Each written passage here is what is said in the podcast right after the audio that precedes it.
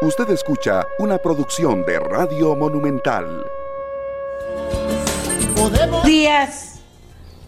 Buenos días, Costa Rica. ¿Cómo están? Espero que, que bien, que siguiendo adelante, como dicen las personas, siguiendo adelante, porque a veces que digo que todos estamos felices bueno, tenemos que procurar estar todos felices. Yo tengo siempre muy buen estado de, ánimo cuando me siento a conversar con ustedes cada mañana. Pero, pero, tenemos gente que tiene problemas, que está sufriendo, que está preocupada. Y entonces también pensamos en ellos, le decimos, bien, adelante, con ganas y con fuerza. Bueno, aquí en Costa Rica nos anuncian un quinto caso de viruela del mono se trata de un tico de 28 años que, lo, que la contrajo en el exterior según confirmación del Ministerio de Salud. Si usted, amiga y amigo, es de los que comparten las infografías de ameliarueda.com, yo siempre trato de, de tomar una y decirle, compartan esta infografía porque es interesante, porque es importante, porque qué bonito compartir con los amigos algo que valga la pena. Bueno, hoy tengo la siguiente. ¿Cuál es el mejor momento para tomar café? Ahí me estoy oyendo yo repetida, pero no importa. Ahí Miguel lo lee ahorita. A ver. ¿Cuál es el mejor momento para tomar café? Esto es la infografía de hoy. Búsquela, léala, compártala y verá que es una bonita forma. Pues sí, yo sé que a la gente le gusta mandar memes y chistes y todo, pero esto es diferente. Así que, ¿cuál es el mejor momento para tomar café? Averigüe usted y comparte la infografía. Aplicación de otras medidas anti-COVID permite el ingreso de funcionarios no vacunados, defiende la Caja Costarricense del Seguro Social. Este primero de octubre se celebró el Día Internacional y Nacional de las Personas Adultas Mayores. ¿Qué mejor ocasión este mes de octubre para recordar que la vida no termina cuando comienza las décadas de oro? Así saludaron los muchachos de ameliarueda.com a, a los adultos y adultas mayores. En el 2023 iniciarán estudios técnicos entre Incopesca y MINAE para reactivar la pesca de camarón, anuncia el presidente Chávez. Aumento ordinario en la tarifa de la luz para el 2023 queda descartado, confirma el ICE. Anexión de cuatro regiones ucranianas a costa a Rusia es ilegal, condena canciller de Costa Rica Arnoldo André. La cantidad de trámites para organizar eventos públicos pasa de 11 a 5 firmas tras un decreto del presidente. Muertes y casos de COVID-19 disminuyeron en más del 30% durante septiembre, reporta el Ministerio de Salud. Incofer tiene sin servicio de trenes a los vecinos de Belén desde hace cinco meses. Muy feo, muy feo, muy feo. No hay otra solución más que un bioducto, dice el MOB sobre el hundimiento de Ruta 27. ¿Qué pasa con el concesionario? Nada, no tiene ninguna responsabilidad.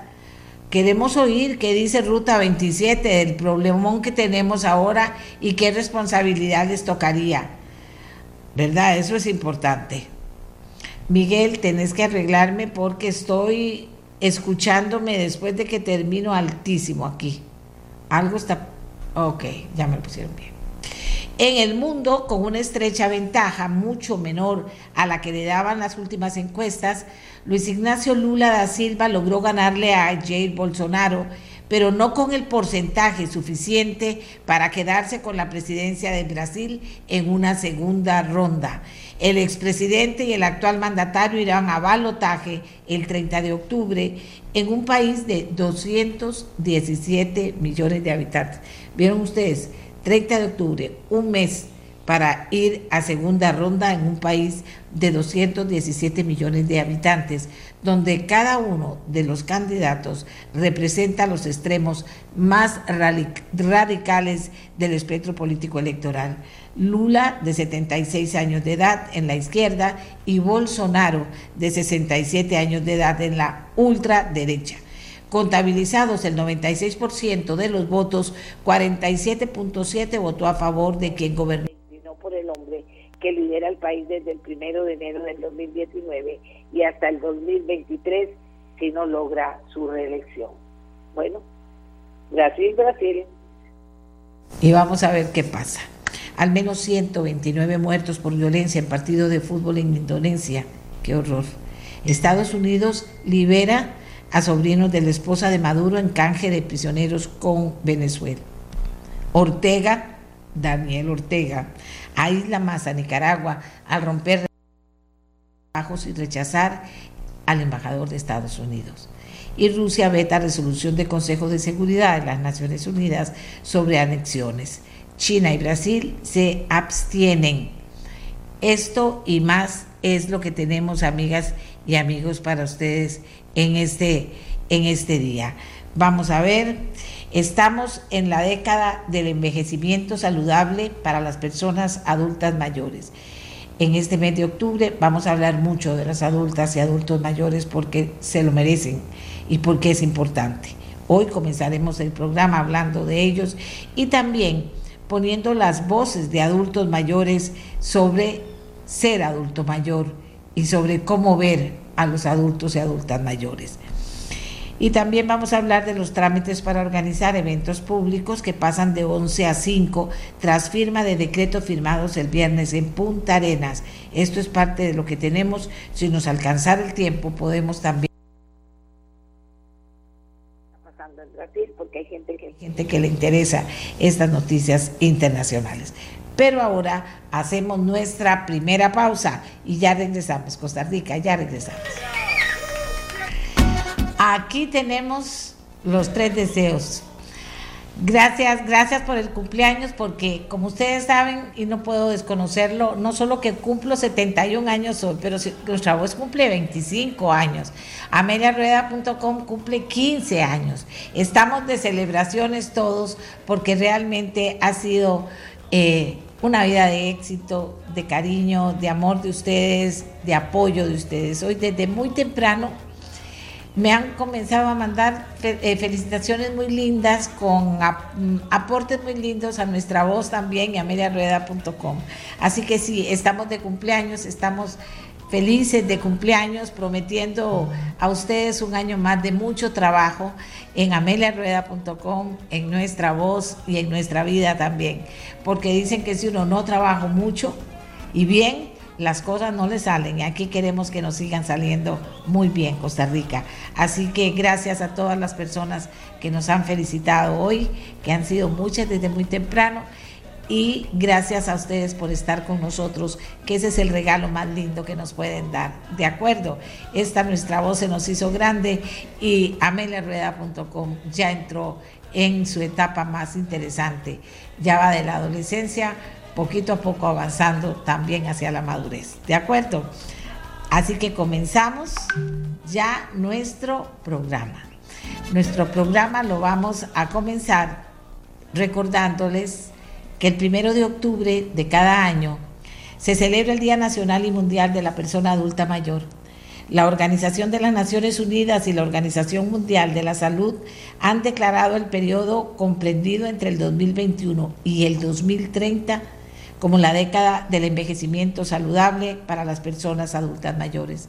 La Organización Mundial de la Salud define entonces crecimiento saludable como un proceso continuo para optimizar las oportunidades de mantener y mejorar la salud física y mental, la independencia y la calidad de vida a través de la movilidad la capacidad de aprender y de tomar decisiones, de mantener relaciones sociales y de realizar actividades que les agraden. ¿Y quién mejor que un adulto mayor que ha estado comprometido con este tema toda su vida profesional y que eh, sigue comprometido con él. El doctor Fernando Morales, médico geriatra y gerontólogo, miembro honorario de la Academia Nacional de Medicina, persona que una y otra vez en Costa Rica y en el mundo ha expuesto el tema de la tercera edad con todas las características que tiene y con todos los compromisos que nos exige. Así que yo le doy la palabra al doctor Fernando Morales. Doctor, el, pasado viernes estábamos, eh, eh, perdón, el pasado sábado, se celebraba este día, pero nosotros tenemos también que celebrarlos hoy y comenzar desde hoy poniendo a la adulta mayor y al adulto mayor en este mes de octubre, defendiendo sus derechos, hablando de su vida y eh, poniendo en la mayor dimensión posible lo que significa la adultez, el adultez para los hombres y mujeres de nuestro país. ¿Por dónde empezamos, doctor? Muy buenos días y un abrazo.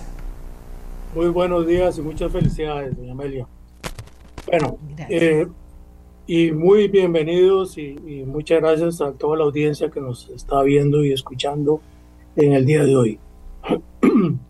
bueno, la, Organización de Naciones Unidas y la Organización Mundial de la Salud eh, tomaron una determinación de decretar de que la década del 2021 al 2030 sería dedicada al envejecimiento saludable. Y esto es una gran, una gran actividad a nivel mundial porque pone a las personas mayores en un primer plano. Y de eso se trata.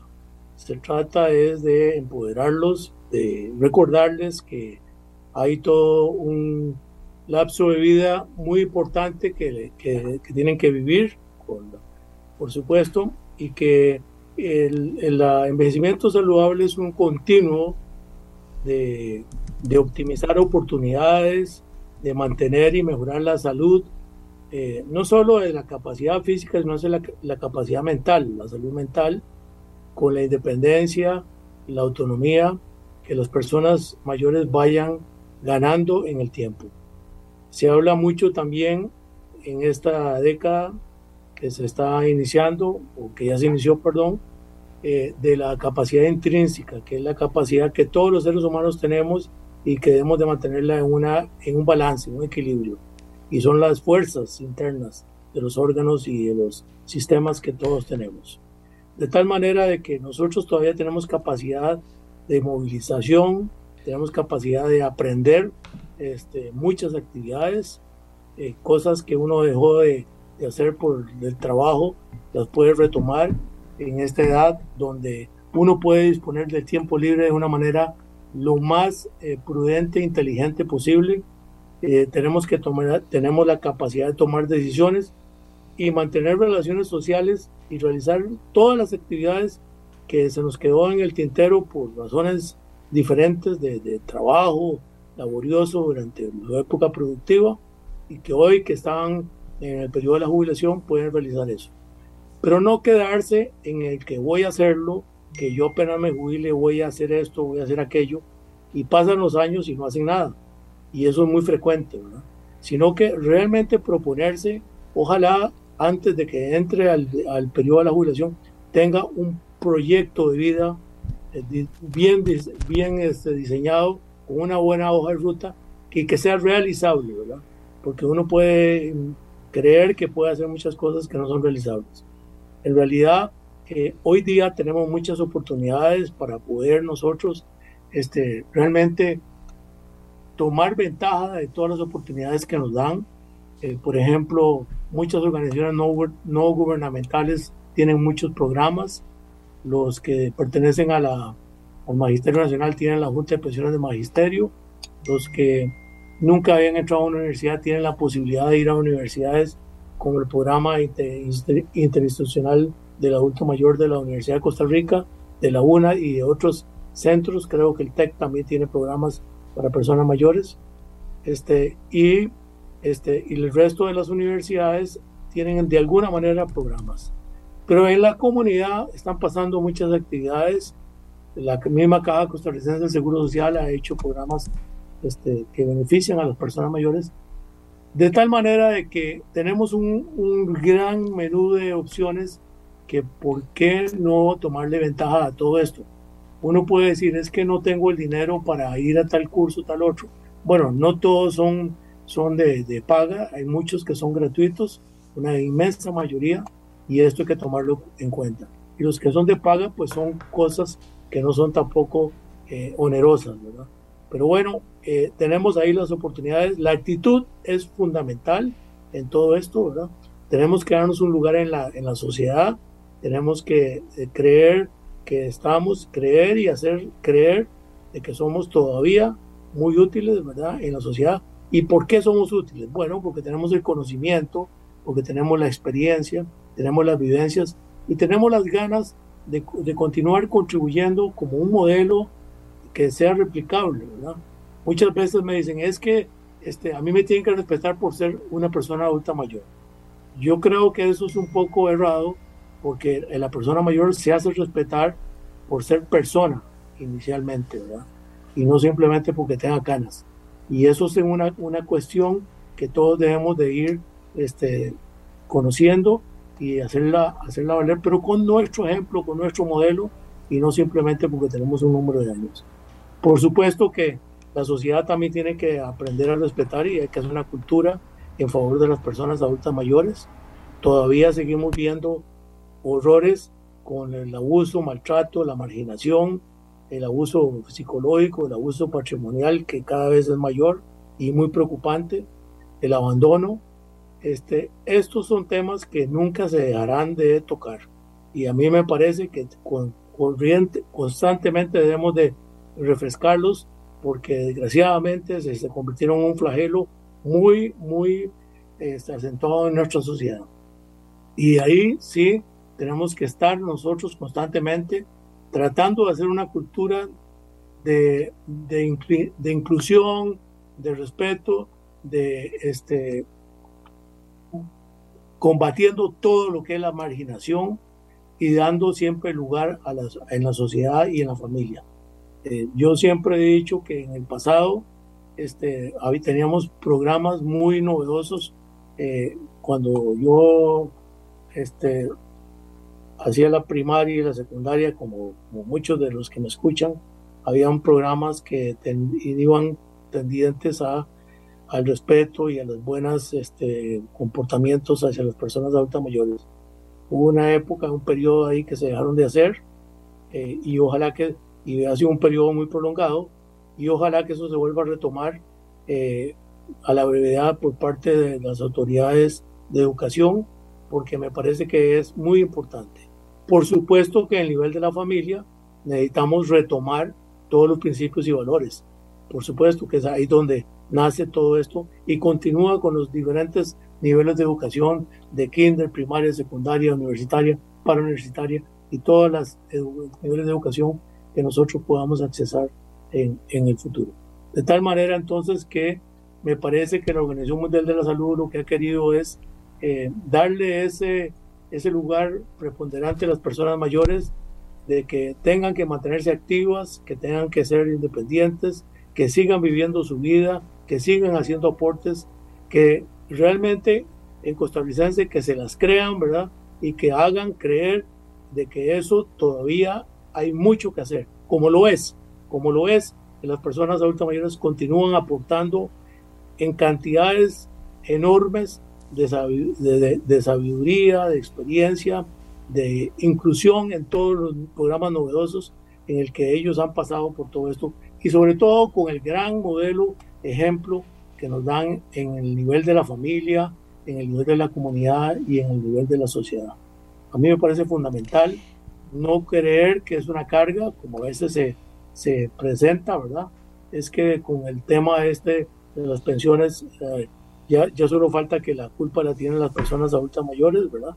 Cosa que no es así, ¿verdad? Son, este, en su gran mayoría son este, derechos que han logrado con esfuerzos y lo que nos han hecho ser grande en nuestro país. Todas las conquistas sociales, las conquistas como, como sociedad, la han conquistado las personas adultas mayores en su momento y nos siguen inspirando, ayudando a tener esto como un primerísimo plano de lo que es la vida del ser costarricense.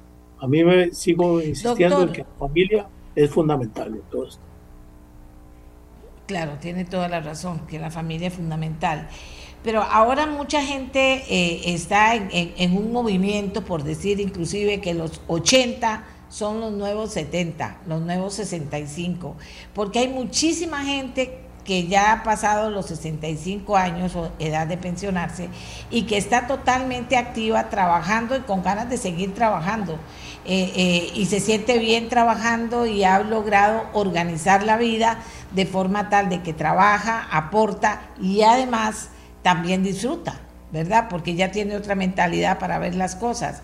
Pero si hay todo un movimiento, no sé si usted sabe de qué le estoy hablando, supongo que sí, de que ya los 80, y algunos hablan hasta de los 90, pero que ya los 80 son los nuevos 70 y que ahora la gente tiene una expectativa de vida que antes no pensaba tener. Yo no sé si, como usted dice, hay que creérsela. Y si la gente de verdad que va camino a los 80 y que ya comenzó los 70 a subir, eh, tiene esa actitud para poder seguir disfrutando la vida, porque no creo que una persona a estas alturas trabaje si no lo está disfrutando mucho.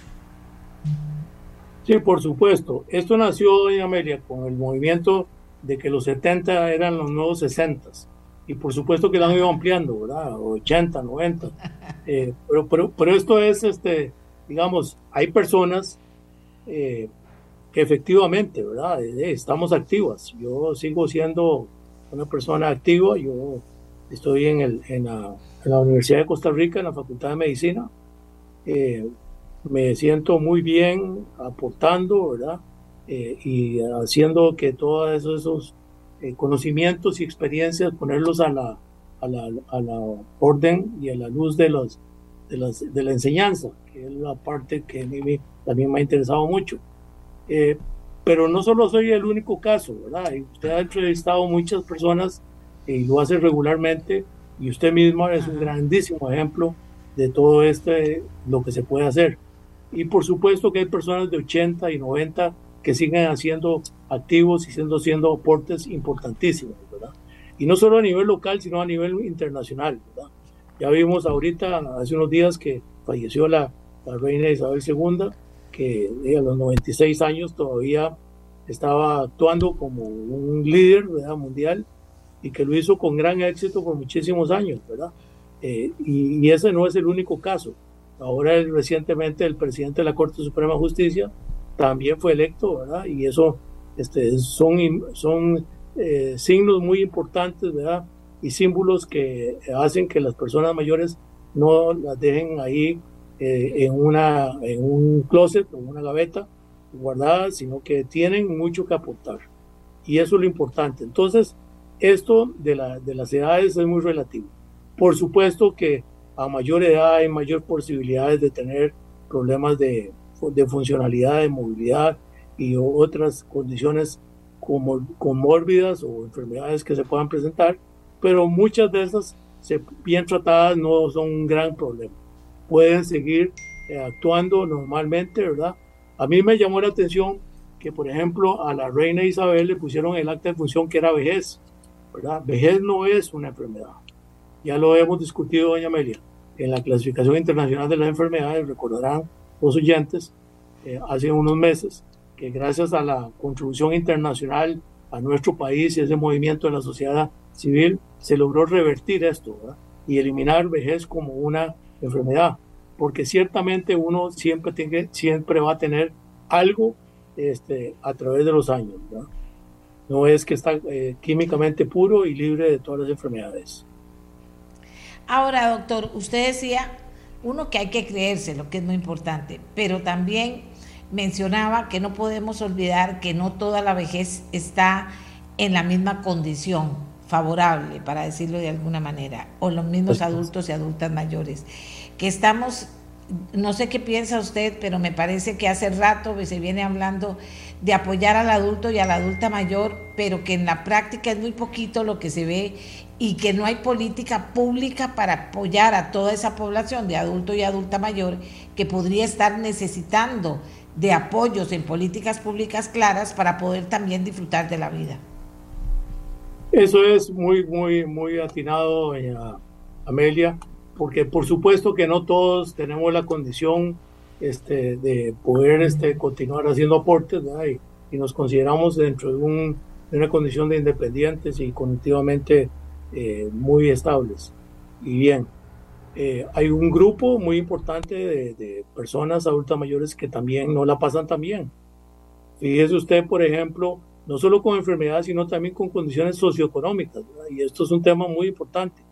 Con respecto a la pandemia, Costa Rica tenía un 17% aproximadamente de, de, personas adultas mayores en pobreza y pobreza extrema, y esto se convirtió en un 37%, o sea, subió un 20% y posiblemente un poquito más. Eh, esto es preocupante porque las oportunidades no son iguales, ¿verdad? Ciertamente no lo son. Algunas tienen algún ingresito, ¿verdad? Modesto. Eh, hay familias, por ejemplo, durante la pandemia que los regresaban a los hospitales para ver qué, qué hacían con su ser querido, porque no les alcanzaba ni siquiera con el ingreso modesto que recibían.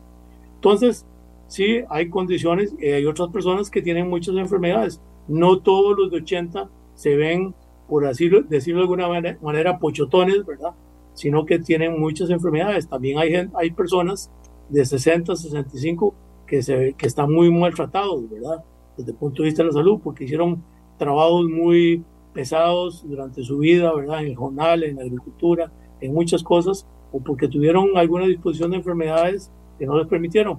O también el grupo de los discapacitados, que es un grupo que a mí me preocupa mucho siempre, que, que unos porque eran discapacitados de más jóvenes y llegaron al adulto mayor, la adultez mayor eh, siendo discapacitados y otros adultos mayores que en la, en la edad se van discapacitando, ¿verdad? Algunos por enfermedad, otros por dejación, ¿verdad? Entre comillas de doble raya, porque creyeron que era nada más de jubilarse y quedarse en la casa metidos sin hacer ninguna actividad. Y ese llamado es a ese grupo que no se deje, ¿verdad? Que no se deje y, y que se mantenga. Pero por supuesto que hay que hay este, personas que tienen enfermedad. Yo creo que nosotros, es decir, no solo creo, sino estoy convencido que nosotros tenemos nuestra población bastante independiente y bastante, este, digamos, eh, móvil y, y, autónomamente y autonómicamente bien equilibrada. Pero por supuesto que también hay otro grupo que no es mayoría, pero que hay que atenderle y que hay que prestarle atención este, y darle esa atención esmerada, oportuna e inmediata como la merece. Doctor, ¿dónde cree usted que falta más en ese sentido? ¿Dónde cree? Porque siempre, y hemos hablado con usted todo, todos los años y cada vez que podemos, de sectores que son especialmente afectados y que no hay una respuesta de, del Estado ni de la sociedad como tal para que puedan salir adelante. ¿Cuál es, cuál, ¿Dónde cree usted que estamos fallando más? Bueno, son varias áreas, ¿verdad? Eh, a través de todos los años que yo he ejercido mi, mi, profesión, me he encontrado con administraciones de turno que algunas han sido muy proactivas y otras no tanto. Y es que lo menciono porque esto sí atrasa la, el desarrollo de la política pública, ¿verdad? Porque a ratos es que sí, vamos con esta idea y, y viene otra administración y dice, no, quiero cambiar, ¿verdad? Porque esa no me gusta y no es mía y, eso atrasa muchísimo. La parte de educación para mí sigue siendo un pilar fundamental, ¿verdad? La educación, no solo educación en el campo, este, digamos, del adulto mayor y el envejecimiento, sino en, todo en todas las áreas. Eh, en el campo específico, por supuesto, que a mí me interesa mucho que la gente se entiendan lo que es el autocuidado, ¿verdad? Y, y, que el autocuidado no es una cuestión efímera, ¿verdad? Y que nosotros no la podemos hacer. La debemos de practicar todos los días para mantenernos con una buena salud. ¿Por qué? Porque la salud es el bien más preciado que cualquier ser humano puede tener. No es el dinero, no es la fortuna, es la salud. Y la salud este, integral es fundamental. Eh, si hemos fallado, en, a veces por el tema de financiamiento. Por ejemplo, nosotros tenemos un grandísimo programa este, que es la red de cuidado del adulto mayor, ¿verdad? Que es exitosísimo, ha sido muy exitoso, ¿verdad? Que tiene ya este, cumplió este, 12 años de existir. Y sin embargo, este, fíjese usted que a mí me correspondió en el tiempo de doña Laura este, armar todo esto de la red de cuido y lo hicimos con 56 redes y son las mismas que 12 años después este, tiene, porque tiene un financiamiento muy limitado, pero da una respuesta absolutamente oportuna para las personas que están en condiciones de pobreza y de pobreza extremo. Y eso es muy importante porque esas personas pueden quedarse en sus domicilios, en sus comunidades, sin necesidad de desarraigarlas. Y esto es una gran noticia porque a través de este programa se ha bajado mucho la presión que tenían los hogares para ancianos. ¿verdad? Este, le pongo como ejemplo, esta solo Costa Rica y Tailandia la tienen reconocida por la Organización Mundial de la Salud y está publicada en el Journal de la Organización Mundial de la Salud. Hace como seis años fue publicado este, como ejemplos, modelos, pero sin embargo en nuestro medio todavía no terminamos de comprender el alcance y la importancia y que ese es el futuro, ¿verdad? Ese es el futuro de muchas de las políticas públicas, ¿verdad? La oportunidad que hay ahí, ¿verdad? También se están haciendo esfuerzos muy importantes a nivel de la Caja Costarricense del Seguro Social con los servicios de geriatría que se están ya formando, fortaleciendo, y esto es una, una, una, una cruzada, doña Amelia, que ha llevado 30 años, ¿verdad? desde que abrimos el posgrado de geriatría y gerontología, que empezamos a ser especialistas en Costa Rica, y gracias a ese posgrado que ya cumplió 30 años, se han graduado alrededor de 170, 170 especialistas que nos, en geriatría y gerontología que nos permiten decir que en todos los hospitales de nuestro país hoy día hay geriatras. Y hace 15, 20 años uno esto lo veía como un sueño. Entonces, se ha venido caminando, ¿verdad? Y se han venido fortaleciendo. ¿Cuándo vamos a terminar? Bueno, esto es un constante, ¿verdad? Esto siempre va a tener que continuar este, fortaleciéndose, eh, llegándole más a las, a, las, comunidades y cada área, ¿verdad? No es igual los programas en Guanacaste, por ejemplo, que en Punta Arenas o en, o en el Atlántico, en Limón, y hay que adaptarlos a cada área, ¿verdad? Todo eso se va haciendo eh, por desarrollo de, de, de, diferentes grados y también con el apoyo que haya en ese momento, ¿verdad? Porque esto es importantísimo. Hay funcionarios eh, o líderes de instituciones que lo entienden muy bien y otros dicen o creen entenderlos, pero no, no apoyan con esa vigorosidad y, ese, y esa fuerza que se necesita en un momento dado. Y eso sí atrasa mucho las cosas. Yo pienso que, que nos falta mucho, ¿verdad? Yo acabo de, hacer un, un, análisis de 22 programas que, que, Costa Rica debe fortalecer, ¿verdad? Y uno de ellos es la red de cuido. Ahora recientemente, y casualmente este miércoles, eh, doña Amelia, inauguramos la, la, cátedra de envejecimiento y sociedad en la Universidad de Costa Rica y el señor rector de la universidad nos va a dar la conferencia inaugural el miércoles a las 3 de la tarde en la Facultad de Medicina y casualmente a su pregunta esto lleva a andarle poniendo un observatorio, un termómetro de cómo va la política pública en el país y qué programas con fuerza debemos de este, no solo recomendar, sino que apoyar este, en todo el camino para poder que no queden truncos, ¿verdad? Porque muchos de estos programas en el pasado han quedado truncos, ¿verdad? Porque por esa situación de que este, una administración dice, no, este no es mi, mi sello, no, no tiene nada que ver conmigo, entonces lo dejan, lo dejan este, ahí, eh, digamos, eh, estático, ¿verdad? Y no se mueve y finalmente muchos fenecen. Esto permitirá la, la cátedra hacer un observatorio de lo que va a pasar en, en nuestro país en los próximos años. Esto me entusiasma muchísimo y a todos los colegas de la universidad y las autoridades, por supuesto al señor rector, de que podemos hacer un aporte invaluable. Y eso es lo que se trata. Eh, vamos a ver, doctor, ¿y cómo hacemos para mover más a la sociedad hacia esa demanda? Digamos, con la red de cuido y con otras, muchas otras cosas que, pasan. Aquí la gente siempre recuerda a las personas que son eh, ultrajadas de alguna manera en sus casas, que no tienen dónde irse o que aún teniendo una pensión, la familia se apropia de la pensión y ellas están en malas condiciones, que no tienen fuerza y también hablan un poco de que hay gente que padece de depresiones en la tercera edad y que eso hace que no solo no disfrute de la tercera edad, sino que pase enferma y sin hacer nada en la casa. Eh, ¿cómo, cómo, cómo, todo esto, eso que yo sé que tiene muchas aristas, cómo todo eso eh, podemos hacer como sociedad que se mueva a, a su atención real y verdadera, propiciando que todos los adultos mayores puedan tener los apoyos que ocupan para vivir felices? Sí, yo creo que que mucho de esto es la, la, propia sociedad, la comunidad la que debe tomar cartas en el asunto.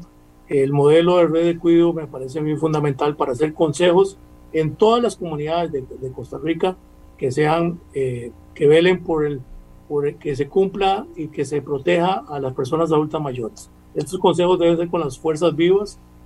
por ejemplo, nosotros tenemos aquí un gran ejército que es el Magisterio Nacional jubilado a través de la Junta de Pensiones de Magisterio, que ha hecho una labor increíble con las ciudades amigables, con, con la red de cuidado, este, y, formando estos consejos, ¿verdad? Que son fundamentales, ¿verdad? Para ir tomando el impulso a cada comunidad de por dónde va el asunto. Entonces hay que fortalecer la red geriátrica y gerontológica del país, hay que universalizar la red de cuidado, ¿verdad? Hay que ver y buscar los mecanismos para que haya una pensión universal, ¿verdad? Para los que no tienen el régimen no contributivo, la, impulsar la educación en salud, ¿verdad? A mí me parece importantísimo también. Es que cada punto de estos que le voy, le voy enumerando son fundamentales en todo esto, ¿verdad? Impulsar la educación en la, en la, en la salud, que incluye la red de atención integral progresiva. ¿Qué significa eso, verdad? ¿Qué significa tener toda una red de centros diurnos, de clubes, de familia solidaria, de centros eh, transitorios, este, de hogares para ancianos, este, y cuándo usarlos, ¿verdad? Eh, todo, mantener toda esa protección que sí debemos de ser un cerco muy cerrado para proteger la integridad de las personas mayores. Mucha gente piensa, y tal vez muchos de los que nos ven y nos escuchan, que a ellos no les va a pasar porque tienen una familia muy unida y todo eso, este, muy calurosa y siempre han sido muy cercanos. Y eso es lo que todos añoramos, ¿verdad? Tener eso. Lo que sucede es que uno nunca sabe, eh, como dicen las vueltas de la vida, cuándo cambian las circunstancias, ¿verdad? Porque las condiciones económicas, lo hemos visto en esta pandemia, cambian mucho las cosas, este, que miembros de la familia se quedan sin, sin un trabajo, eh, no tienen ingresos y entonces comienzan a hacer cosas que no hacían en el pasado nunca le habían hecho como eh, coger objetos de, la, de los padres, de los abuelos, ir a venderlos o coger propiedades y ultrajarlos, en fin, eh, obras de arte, los bienes más preciados, ¿verdad? Y, y, cosas que uno no ni se imagina, ¿verdad? Solo a mí me ha tocado ver esto por muchísimos años y puedo asegurarle que es muy lamentable.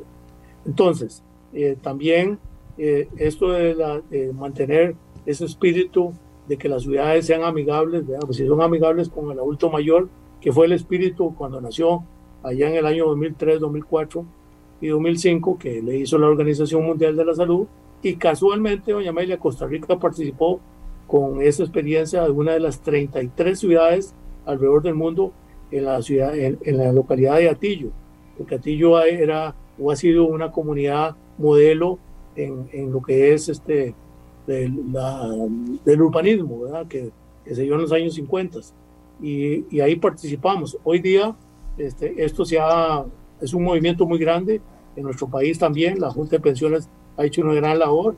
Entiendo que el Consejo Nacional de la Persona Adulta Mayor está retomando esto también y esto es muy importante con el Ministerio de Salud.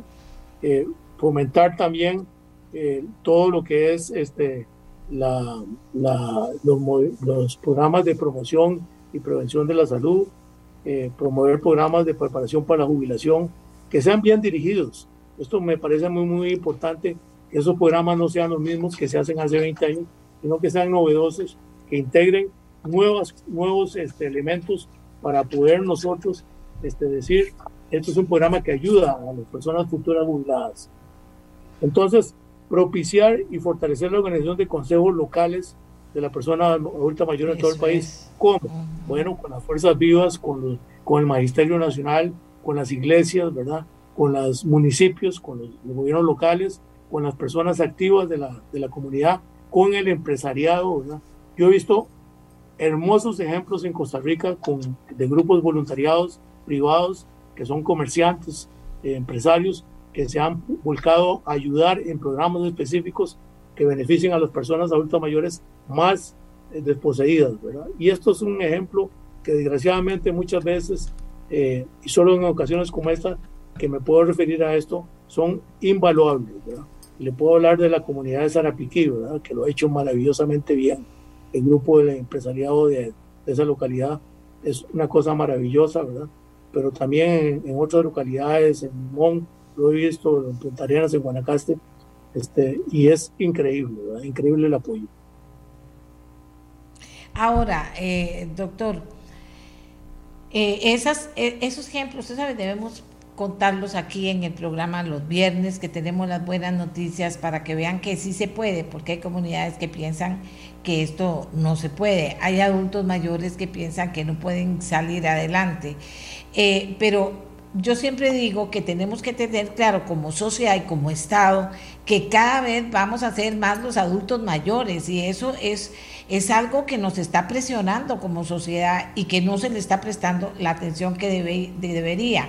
Por eso agradezco que usted hable de las cosas buenas que han ido pasando, pero que en relación a la demanda que hay, a la demanda que viene, estamos quedándonos cortos. Es correcto.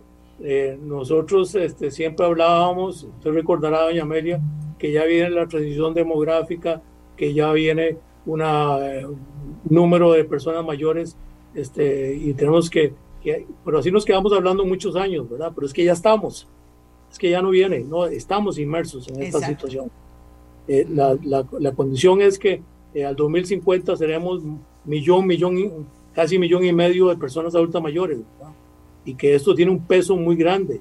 Y además de eso, el número de nacimientos ha disminuido notablemente, ¿verdad?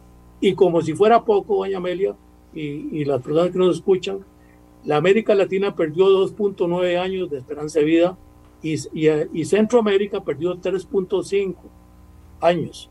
Eh, ya este, eh, estos son cosas que muy lamentables, ¿verdad? Producto de la pandemia, pero bueno, hay que, hay que retomar todo esto, ¿verdad? Todas estas situaciones que se dieron, porque recordemos que nosotros con todo tino se dijo que había que proteger a los adultos mayores, no exponiéndolos, ¿verdad?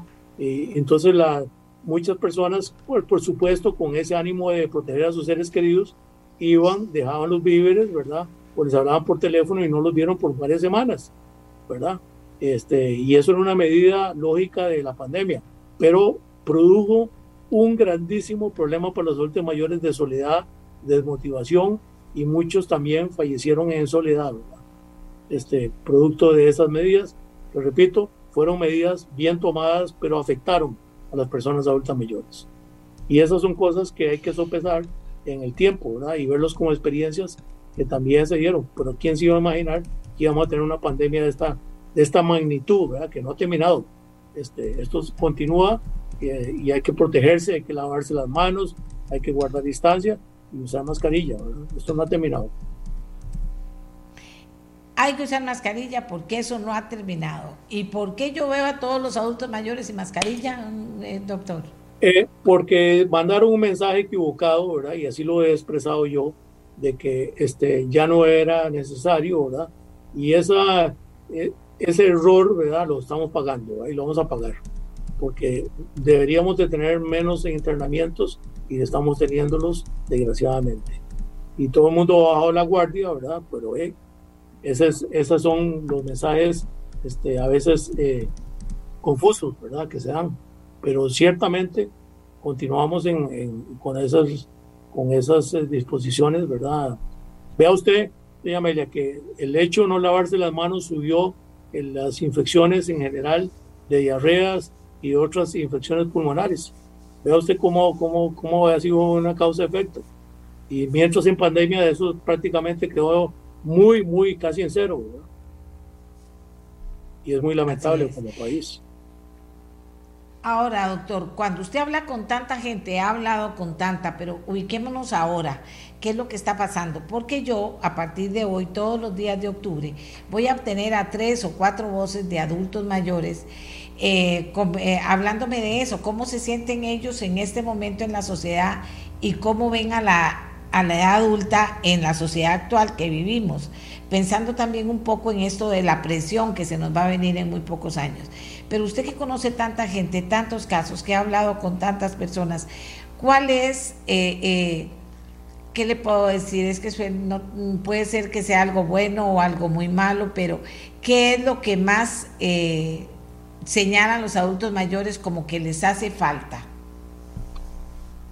Bueno, En su mayoría es la, la, relación social, ¿verdad?, que pueden tener, porque muchas veces la familia los, los este, les, les, les, quita la, la, intención de ir a socializar con otras personas, ¿verdad?, con otros pares de la misma amigos de, de edades contemporáneas, porque, o ahora que estamos en invierno, porque puede llover este, y le va a hacer daño, ¿verdad? Y se puede resfriar. Cosas de este tipo, ¿verdad? Que les marginan o porque tienen que llevarlas, ¿verdad? A, a, un lugar y luego este, tratar de, de, ir a recogerlas y no tienen el tiempo, ¿verdad? Eh, cosas de esta naturaleza, ¿verdad? Eh, se dan mucho, ¿verdad? Que les quitan, les abortan esa iniciativa que ellos pueden tener en un momento dado. Por eso a mí me parece importante que tengan programas, ¿verdad? Como los que dan las universidades, como los que dan las muchas iglesias, ¿verdad? De diferentes eh, denominaciones y programas que dan algunos, algunos gobiernos locales, ¿verdad? Que eso debo decir que no son muchos, pero hay algunos gobiernos locales que están como muy eh, focalizados en que esos programas sean exitosos. Y esto es una buena noticia, ¿verdad? Porque es en los gobiernos locales donde nosotros deberíamos tener un aporte mayor. Sin embargo, no es así, ¿verdad? No es así en la mayoría. Este, hablan que van a hacer esto y van a hacer aquello, pero no terminan de concretarlos y esto es muy lamentable.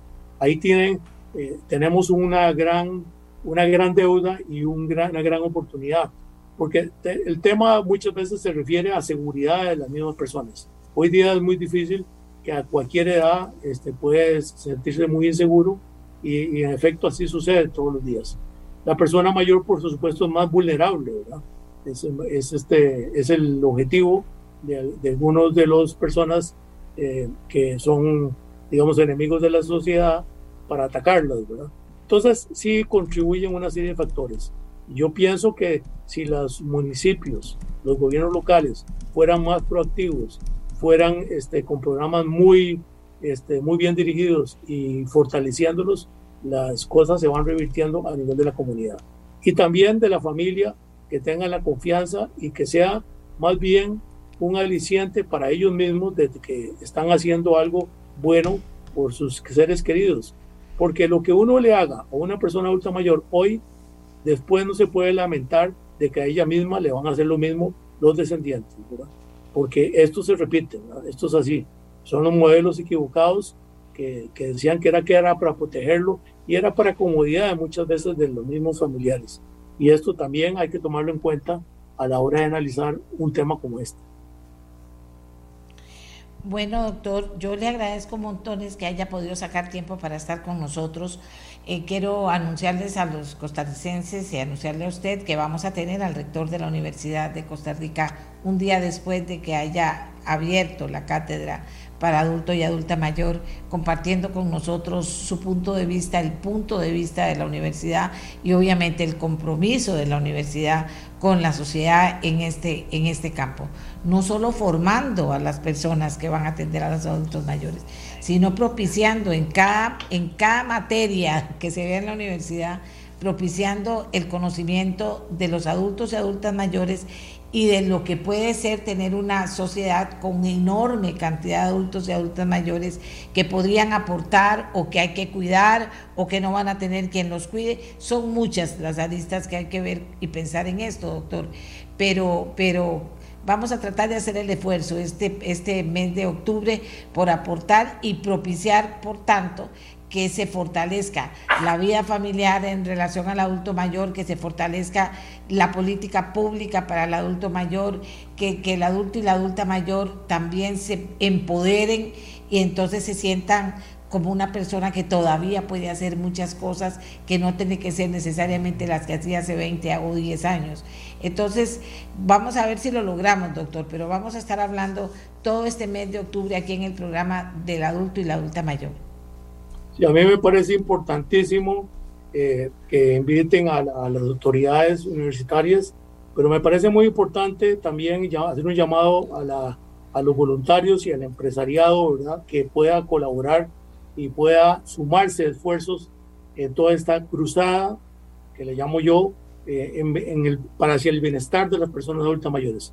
Siempre pensando de que un buen día seremos adultos mayores y vamos a necesitar la ayuda. Hoy hay muchos costarricenses adultos mayores que, que necesitan urgentemente nuestra ayuda y no con, con que voy a hacerlo el mes entrante o el año entrante, sino que hay que hacerlo. Esos son acciones de ya. Muchas gracias, doña Amelia, por este eh, espacio y estamos a la orden. No, no, muchas gracias a usted, doctor, por su participación, que siempre es brillante, además con un enorme conocimiento y una gran claridad también. Como les decía, amigos y amigas, vamos a estar durante este mes escuchando muchas voces de adultos y adultas mayores. Algunas usted los conoce, otras no los conoce, pero que nos den su punto de vista sobre, primero, cómo se ven ellos como adultos mayores en este momento, y luego cómo ven a Costa Rica en relación al adulto y a la adulta mayor. Y, y con una mentalidad que cada uno de ellos la va a expresar, pero que entre la mentalidad de todos ellos podamos hacer conciencia de lo que se necesita como país de lo que necesito yo hacer como familia, de lo que se necesita como comunidad. Bueno, ya los alcaldes ni les cuento lo de propiciar los parques y, los, y las aceras para que los adultos de las comunidades puedan salir a caminar y puedan conversar y puedan llegar a lugares seguros en cada comunidad, sino mucha cosa más y vamos a tratar de pedirle al doctor que nos ayude a identificar aquellas experiencias que son agradables, que se han logrado en relación a fortalecer al adulto mayor en cada comunidad para contársela los viernes. Y yo creo que podemos hacer cosas muy importantes. Yo a cada rato me encuentro gente que dice, mi mamá está entera. ¿Cuántos años tiene? Va a cumplir 82 papi está como nunca y viendo a ver qué hace porque está deseando hacer cosas que no había podido hacer. ¿Y cuántos años tiene? Va a cumplir 85. Entonces tenemos nosotros que prepararnos para esa Pero es que no es solo eso, ¿verdad? La sociedad tiene que prepararse. Y mientras más familias asuman el tema de incorporar, incorporarse a todo el desarrollo de lo que es la adulta en su familia, pues disfrutarán más todos. Y hay cosas diferentes, hay cosas, no sé, no hay una receta, pero cada familia sabrá qué le gusta a cada adulto mayor, con qué disfruta para propiciarlo y apoyarlo. Y entonces ese adulto mayor no se va a convertir en una carga para la comunidad, pero hay muchos que sí y entonces se pueden hacer cosas bien interesantes. Le voy a pedir al doctor que me ayude a localizarlas y se las cuento los viernes, ¿les parece? Ahora vamos a hacer una pausa y vamos a conversar con las primeras tres voces adultas mayores que van a darnos su punto de vista sobre cómo se sienten ellos como adultos mayores o cómo se ven y cómo ven a la sociedad costarricense en relación a los adultos y adultas mayores. ¿De acuerdo? Hagamos la pausa, hagamos la pausa. Eh, realmente aquí muchas personas hablando, muchas personas recordando cosas de nuestra voz en estos más de 25 años. Ya me corrigieron que no son 25, que son más de 25. Bueno, 25 es un buen punto de partida. Ahorita me averiguo exactamente cuántos y les digo para no fallar. De acuerdo, porque eso, la misma gente que escucha me dice, no, no, no, doña Amelia, yo creo que son un poquito más de 25. Bueno, vamos a ver y les contamos. Hagamos una pausa. Gracias por formar parte de nuestra voz. La mía, la suya, la de todos y todas. La mía, la suya, la de todas y todos. Les decíamos, amigas y amigos, que vamos a, presentarles eh, todos los días de este mes de octubre a tres voces. Algunas usted las conocerá por el programa, otras las conocerá porque los ha visto, otras no los conocerán hombres y mujeres, hoy vamos a comenzar con tres hombres, hombres y mujeres que nos van a dar su experiencia, van a compartir con nosotros eh, cómo se ven ellos en la tercera edad. Y luego en una segunda ronda vamos a preguntarles cómo ven a la sociedad. Tengo conmigo a don Jaime Molina, me avisan, estamos esperando, ingeniero Jaime Molina, estamos esperando al ingeniero Adrián Flores y estamos esperando al doctor Fernando Cruz. Primero comenzamos con don Jaime Molina, que está ahí hace rato compartiendo con nosotros. Buenos días, don Jaime. ¿Me sacaron o estoy todavía? Aquí, don Jaime.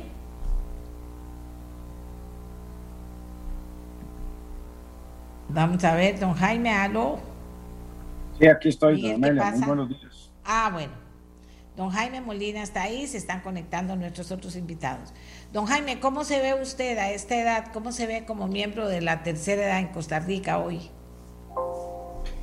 Bueno, muchas gracias, doña Amelia, y buenos días a toda la audiencia. Eh, es algo muy interesante que de joven uno cree que no llega, como muchas personas anteriormente lo han dicho, pero ya está aquí. Y lo que hay que hacer es guardar dentro de las posibilidades una, una posición optimista hacia el futuro. Cuesta mucho y hoy en día uno piensa más en los años que ha vivido, más en los que tiene enfrente. Y eso a veces desmotiva, entristece probablemente eh, y le pasa a uno. Pero lo que hay que hacer es integrar ese optimismo. Porque ser un adulto mayor, y le mandé un, un articulito de la sexalescencia, así como se llamó la adolescencia, los jóvenes, hace ya bastante tiempo, la sexalescencia define a las personas de 60, 70 años muy diferentes a lo que yo veía cuando yo tenía 20, 30 años a una persona de la misma edad. Somos personas mucho más activas, eso responde a que siempre hay una actividad física presente en, la vida diaria de uno, muy importante. También hay que tener responsabilidad porque todos comenzamos a sufrir de nuestras enfermedades eh, y hay que ser muy responsable con la salud. Y la otra cosa importante que a uno le ayuda yo que estuve metido en muchas cosas, como usted sabe, es tener actividad, porque es muy fácil llegar a una depresión. Mi querido abuelo materno, José Joaquín Ulloa Zamora, decía siempre, la actividad para la vejez, los hobbies, como también se llaman, etcétera, se inician cuando uno es joven, porque él definía un joven, un hobby o una, una actividad cualquiera que sea, leer, caminar, etcétera, lo definía como aquello que uno no podía hacer por estar trabajando. Y esa acumulación de horas durante toda la vida hacía que cuando uno esté ya en los 70, 80 años, no se aburra uno de hacer esa actividad. Me pasa a mí personalmente, tengo una afición por las orquídeas y yo me meto en el vivero 3, 4, 5 horas. Ahí me entretengo y no me aburro, que es muy difícil concentrarse entre más viejo es uno. Eso es lo que le puedo decir, doña Amelia. Eh, yo me siento satisfecho por lo que he hecho y me falta mucho que hacer. Eh, he tenido una suerte de una gran familia desde mis abuelos en que siempre cuidaron a sus viejos y luego mis padres y tíos que siempre cuidaron de ellos y eso lo aprenden los hijos. Y de lo que se hablaba mucho ahora sobre la sociedad y qué debe hacer la sociedad en las instituciones públicas, eso es muy importante, pero lo fundamental nace en la familia, como cualquier otra característica de cualquier persona. La familia es la que enseña las cosas a futuro y una es saber cuidar los adultos mayores. Yo recuerdo que antes la gente muchísima se moría en, sus casas. Y habían dicho que la gente decía que de mi casa me sacan con los pies para adelante, o sea, en una caja.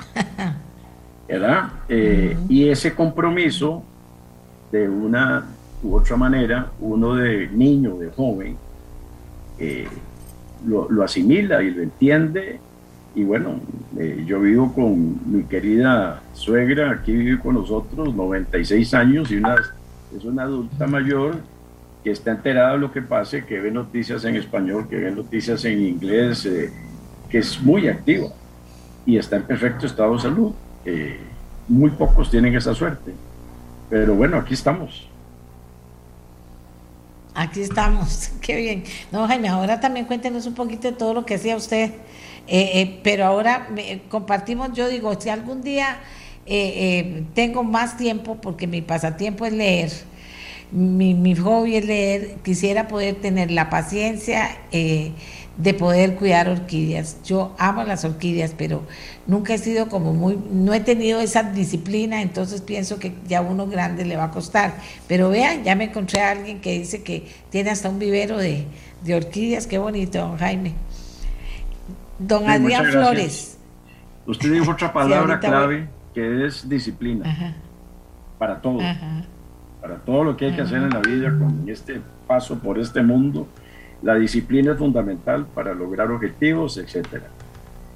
Tal vez otro aspecto que no he mencionado es lo que le hace falta a uno. Yo siempre anduve encarrerado eh, con empresas con problemas muy grandes en algunos momentos, con satisfacciones muy grandes en otros momentos, metido, como también usted sabe, en cámaras y todo lo que es esta área de, trabajo por los sectores y al final por el país. Eh, eh, y eso, cuando uno ya se queda sin nada de eso, y no es que se desconecta, pero ya no es lo mismo, vienen las generaciones nuevas, que es la otra cosa que hay que entender, hay que dar espacio a las generaciones nuevas, por eso uno debe buscar qué hacer y no desligarse, pero sí dar espacio. Mi, mi empresa la maneja mi hijo Jaime Alberto de una manera muy exitosa, podría decir que hasta mejor que yo, y es que ellos tuvieron mucho más oportunidades, la tecnología ayuda, etcétera, etcétera. La tecnología es el otro tema. A veces le cuesta a uno, ¿verdad? Con la tecnología. Yo estudié ingeniería con una regla de cálculo, que probablemente muy poca gente sabe qué es eso. No, no Jaime, no Ahí está, ahí está, don Adrián, que somos colegas, ¿verdad? Don Adrián yo, estoy escuchando desde las 7. Buenos días. Buenos días. Buenos días. Cuéntenos, don Adrián, ¿cómo se ve usted como adulto mayor hoy? Amelia, permítame primero eh, extenderle una felicitación a usted por su, yo diría, permanente actividad. A mi querido doctor Fernando Morales Martínez, con quien me crié en el barrio Aranjuez ellos eran cinco hermanos, dos, dos hombres y tres mujeres. Y Jaime con quien he, digamos, caminado a lo largo de la vida profesional. Yo tengo eh, tal vez una cuestión que expresar para iniciar mi participación.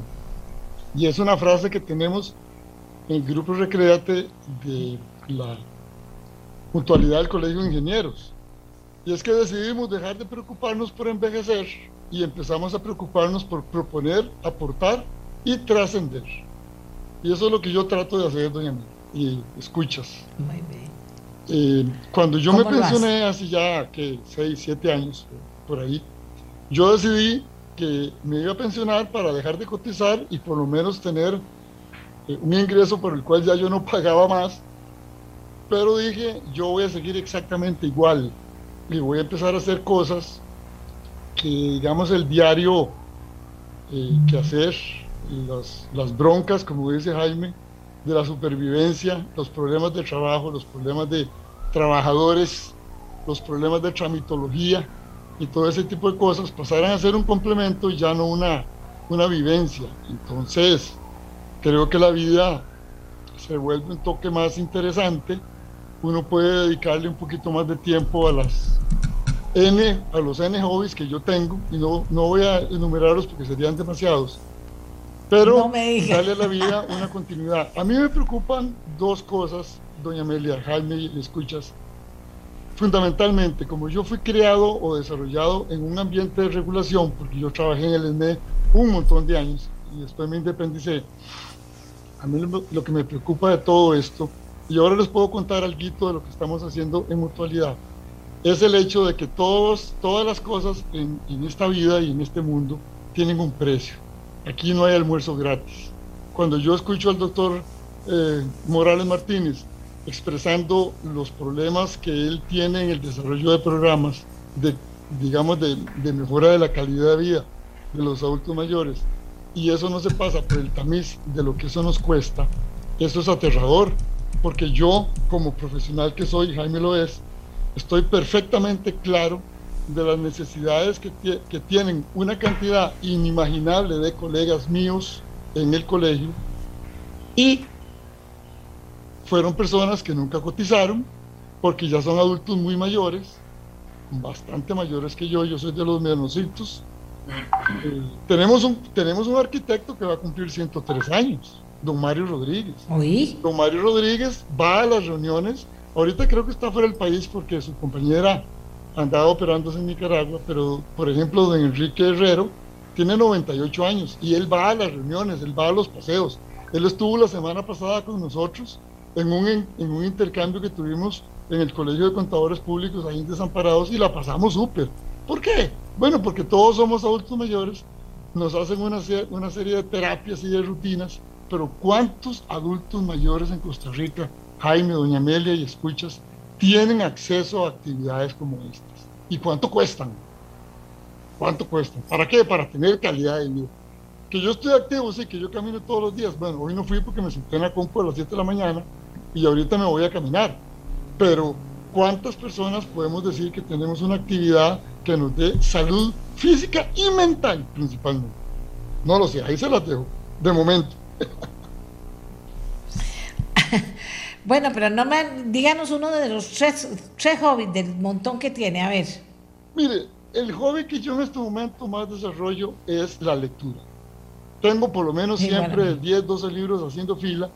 Ahorita le digo, estoy leyendo dos. Uno que me, que me facilitó Click Nutrition, que se llama El Misterio de Dios. Ese, ese se las trae. Estoy leyendo una, una segunda novela de, de Ildefonso Falcones que se llama La mano de Fátima. Ya había leído La Catedral del Mar y me llamó la atención y acabo de terminar, se lo digo así tranquilamente, acabo de terminar El Caballo de Troya 9 y entonces sigue el diario del liceo, porque es una materia que a mí me apasiona desde hace mucho tiempo. El tema de Dios, la cosmología, el universo, ese es otro de mis hobbies. La música, por favor, la música me acompaña desde que yo tengo uso de razón. Entonces la música se volvió ya parte de mi vida, fundamentalmente la, la música clásica, pero no soy excluyente. Yo fui el compañero de academia con don Fernando Cruz Castro, el, el expresidente de la Corte, fuimos compañeros de Academia de Música. Él siguió con el acordeón y yo lo abandoné. Tengo los deportes. Eh, la pandemia me obligó a dejar el tenis y el golf, pero ya decidí que si Dios me ayuda, eh, a partir de que pase la etapa de la etapa de lluvias, lo voy a retomar. Tengo el hobby de la fotografía, soy el fotógrafo del, grupo de, de, de, de la mutualidad tengo el hobby de los trenes eléctricos, tengo el hobby de la numismática y, ex, y etcétera. Así que. O sea, y tiene, no, y, y, le no, y le alcanza el tiempo. ¿Cómo hará que le alcance el tiempo? bueno, gracias. Ahorita volvemos. Yo ¿sí? soy un enemigo de la rutina. Yo soy enemigo de la rutina. Ajá. La única rutina que quizá tengo es la de caminar todos los días y escucharla a usted y los programas de, de, de opinión porque me, me encanta y, y, me interesa estar siempre, digamos, actualizado en la, en la problemática no costarricense, mundial, ¿verdad? La problemática mundial. A mí me apasiona. Yo escribo mucho, yo mando muchos artículos a la Nación, no me los publican, pero no me preocupa. Yo le mando artículos a mucha gente, a doña Nuria Marín, le mando artículos al, al director del programa Estado de la Nación, eh, a don Miguel Ángel Rodríguez, a muchísimas personas yo les mando artículos, digamos artículos de opinión. Yo tengo un, pasatiempo también de un grupo de, de, ingenieros que tenemos, llamemos un grupo que analiza la, la, problemática energética, entonces estamos metidos en problemática energética, la problemática del ICE que es aterradora, eh, el tema de, de la energía fotovoltaica, las energías alternativas, la transición energética, todo lo que se dice y se dice con muchos sesgos, para serles sincero, con muchos sesgos. Estoy okay. metido en el colegio, estoy en la comisión de gestión de proyectos, que usted ya sabe de eso. Eh, probablemente mañana estaremos también de vuelta aquí. O sea, doña Amelia, yo vivo permanentemente activo. Mm, sí me alcanza el tiempo, no se preocupe. En pandemia, el año sí, pasado, sí, no me doy cuenta. llevé un curso de filosofía en la Universidad Francisco Marroquín de Guatemala, un curso este, virtual, Ah, pero espectacular. Ética, marxismo, una, un montón de cosas que me ayudan a comprender la problemática de los tiempos y a saber qué papel tengo yo que seguir jugando en, este, en esta vida mientras esté por aquí. Muy bien, muy bien. Don Fernando Cruz, gracias por acompañarnos también, don Fernando. Buenos días. A ver, ¿cómo se ve usted como tercera edad en este momento? Perdón, doña Amelia. Hola, que cómo, cómo se ve cómo se ve Fernando Cruz como miembro de la tercera edad en este momento, cómo se ve, cómo se siente. La verdad que solo cuando me duele algo me acuerdo que soy de la tercera edad. Buenísimo. Antes de eso estoy siempre eh, dispuesto a, enfrentar la vida y, y, a dar lo mejor que de mí. Pero, pero en realidad es que esto de la tercera edad, claro que es muy importante porque es una población que requiere una atención y una política pública específica pero generalmente ahora mismo que estoy hablando y todo, no me acuerdo que soy de la tercera edad ni tampoco que, que requiere una tutela. Ok. Siga, siga, adelante, don Fernando, muy bien. Sí, es, es, que yo creo que, claro que las circunstancias de la vida a veces lo ponen a uno en situaciones de una limitación física determinante. Pero también le puede pasar a jóvenes, a personas maduras, y entonces tienen una limitación a veces insalvable, a veces se puede remediar. Pero eh, esa, esa idea de que la tercera edad es casi como un archivo o como si estuviera uno en un parqueo esperando que se lo lleve el bus de la muerte, me parece que, que es una mala idea y es algo muy arraigado. Aparte de que cuando es que la persona está en edad ya de, retirarse, eh, por dicha que la sala determinó que no se puede jubilar a nadie forzosamente o, con obligación, pero, pero yo creo que, que si, la, si el cuerpo da para eso y no es una incapacidad que sea determinante, yo me parece que, que hay que tomarlo con, con, con un espíritu muy constructivo. Yo nunca me olvido de cuando eh, una vez se hizo una, una fiesta de celebración precisamente de nuestra voz con todos los analistas del, programa del programa. Don Fernando aún no era presidente de la Corte. Eh, que se hizo una, una fiesta y entonces don Fernando siempre tan serio llegó, pero llegó con un acordeón y se puso a tocar acordeón. Todavía toca acordeón don Fernando. Ah, claro, es una gran, un gran, un, gran desahogo y, ahí sí que me olvido que, tengo algunos años encima. Eh, siempre que toco me acuerdo de mi madre, pero es una, una un escape que me parece que muchas personas en sus diversas actividades con, muchos años encima, cuando se dedican a las plantas, cuando se dedican a, conversar o a dar consejos o a dar servicio, creo que se olvidan de ese tema, que, que, es un tema inevitable, pero, pero que uno eh, siempre debe buscar cómo entretenerse y no preocuparse no deja uno de preocuparse porque es cierto que alrededor de uno los, las personas se van despidiendo, gente muy querida, empezando por los padres, pero amigos, ya tengo muchos amigos que ya no me acompañan y ya no compartimos eso, me queda el recuerdo eh, y el recuerdo muy lindo de, de amistades muy sinceras. Y es, esos recuerdos también son muy bonitos, a mí me gusta recrearlos porque me da como mucho optimismo y alegría. Bueno, qué bien.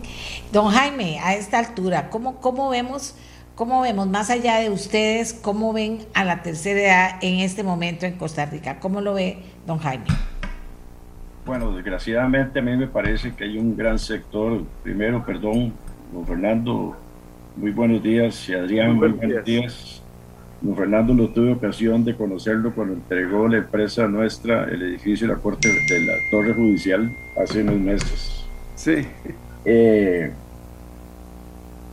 la preocupación tal vez más importante es el porcentaje de la población que no tiene oportunidad de pasar la tercera edad razonablemente bien.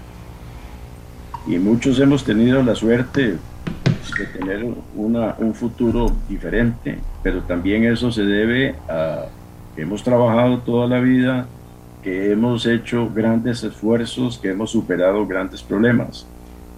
En el sector donde yo me desarrollé, que es construcción, siempre recuerdo los, los, los pagos que antes se hacían en un sobre con dinero en efectivo. Muchísimos trabajadores se iban, estoy hablando de 30 años, tal vez probablemente, se iban a una cantina a tomarse unas cervezas y probablemente muchos de ellos llegaban a la casa con mucho menos dinero o casi sin dinero. Y la verdad es que, por supuesto que no todos somos iguales, pero ante la vida hay que tener una actitud responsable de acuerdo a las condiciones de cada persona para lograr un futuro lo mejor posible. Pasa de que no se dan muchos casos, pasa que se debe, como dije antes, por una responsabilidad de, de, la familia en cuanto a cómo se observan, cómo se ven eh, las personas de la tercera edad en el mismo sector periodismo y especialmente en las noticias de sucesos. Muchos periodistas dicen un anciano, un hombre de la tercera edad de 63 años, de 65 años. Eh, eh, eso es un epíteto, eso es un nombre que debería ser más, eh, más pensado cuando se diga. Claro. la tercera edad es otra forma de vida es otra forma de filosofía sobre lo que uno quiere y debe hacer, pero hay que mantener compromiso. Yo sigo ayudando a las obras del Espíritu Santo, sigo ayudando a Plena desde hace 40 años en el Hospital de Niños. Trabajo en algunas empresas de una posición ya no operativa, sino una posición más directiva. Y eso también lo ayuda a uno a estar ocupado, como se ha dicho aquí reiteradamente en este programa.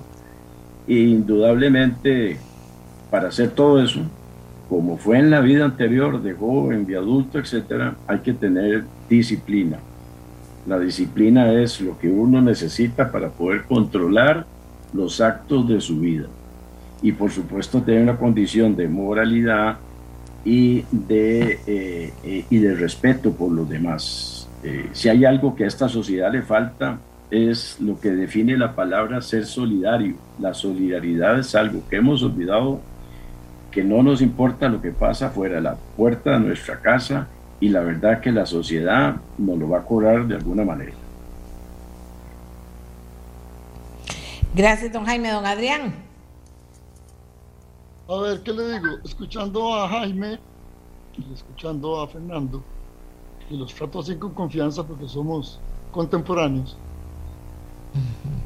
Vamos a ver, yo salía en los viernes con la planilla en sobres en mi carro, en una oportunidad, pasé a hacer una escala técnica donde un abogado pariente, para hacerle una consulta, alguna cuestión por ahí, me robaron el carro y se llevaron la planilla.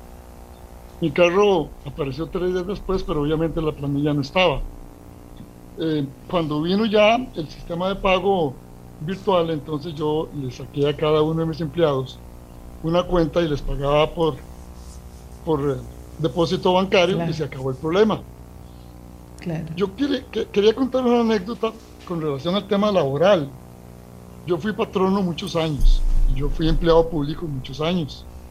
Cuando yo decidí ser empresario, y lo he sido por, el resto de lo que tengo de vida, eh, yo me di cuenta que la relación con los trabajadores es una relación delicada.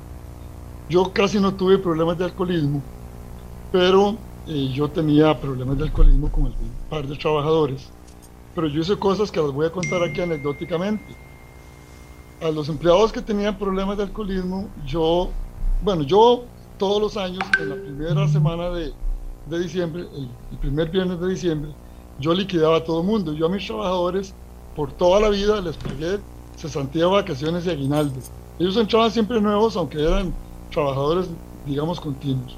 Pero yo en diciembre cuando yo hacía los cheques de liquidación, yo a dos o tres empleados les partía el cheque en dos y les hacía dos cheques. Entonces le decía a fulano, mire, hágame el favor, me firma aquí, recíbame esos cheques, este es el cheque suyo, este endóselo. Entonces yo cogía el cheque endosado y se lo llevaba a la esposa.